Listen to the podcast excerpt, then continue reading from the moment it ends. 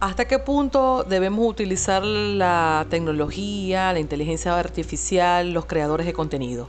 Les habla Yuk en esta ocasión. Vamos a hablar de un tema que seguramente todo el mundo está ahorita hablándolo, pues sobre todo aquellos que trabajamos de forma digital.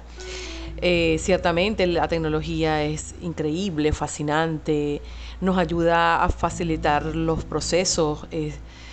Es un gran apoyo. Sin embargo, lo que me está preocupando yo como creadora de contenido es hasta qué punto nosotros podemos utilizar cada una de estas aplicaciones o sistemas que nos ayudan. En mi caso particular, les cuento, yo utilizo para hacer mis imágenes. Eh, no, no Canvas como la usa la mayoría, sino PixArt.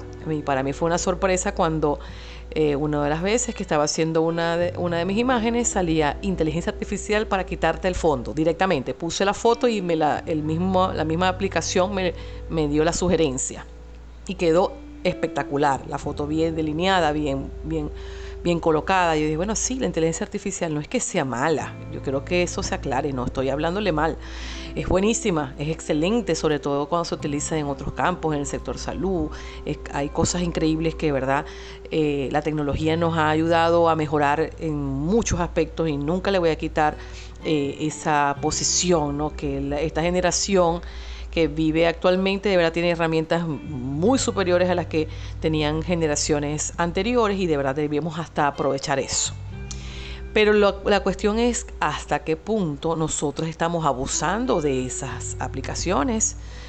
Eh, los creadores de contenido, realmente eso somos. Creamos algún contenido distinto a nuestro estilo, con nuestra esencia, con lo que nosotros queremos dejar como creadores. Está bien que buscamos algunas copy que pueden ser persuasivos, que nos pueden ayudar, pero agregar nuestros elementos. Los elementos son nuestras formas de hablar, la manera como nos comunicamos, que cada una es individual, a pesar de que hay, las palabras son únicas, la individualidad la hace la persona que hace el contenido. Ese toque especial, eso que te hace diferente a otra marca. Cuidado con eso.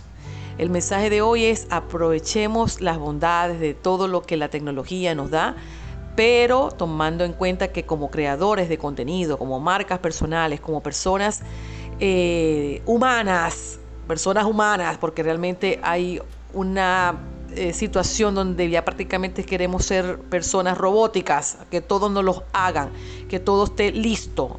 El desespero de poder hacer las cosas demasiado inmediato nos está matando la creatividad. Y si una de las cosas que puedo decir yo en la vida, que Dios me dio gracias a eso, pudiera ser que gran parte de mi proceso ha sido más fácil, es la creatividad. Entonces yo parto del principio de que hasta donde yo pueda hacer mis contenidos, los voy a hacer. Porque primero me gusta, no, no, no siento que me quita el tiempo. Porque todo lo que sea creación nuestra es bonito. Es como si un artista dijera, eh, ya cuando tiene 50 años que ya no quiere pintar. Entonces, ¿dónde está esa vocación, ese amor a ese arte? Igualmente, los que creamos contenido lo hacemos porque nos gusta, es, placentero, no es una carga. Existirán otras cosas que podemos delegar, pero hay cosas que son nuestras. Imagínense, repito, otro ejemplo. Un escritor que se case de escribir y busque por allí hacer unas dos, tres palabras clave y lo haga la inteligencia artificial.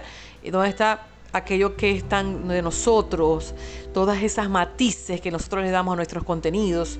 Entonces, la invitación es aprovechenlo todo siempre y cuando siempre dejen esa huella digital que los hace únicos y que por supuesto es lo que permite que las personas decidan eh, seguir con nosotros y no con otra persona. No vaya a ser que esas comunidades se vayan a donde sí les ofrezcan lo que quieren, que es la esencia, que es lo que comparte una marca personal. Les habla Yuk, espero que les gusten estos episodios y bueno, nos seguimos escuchando.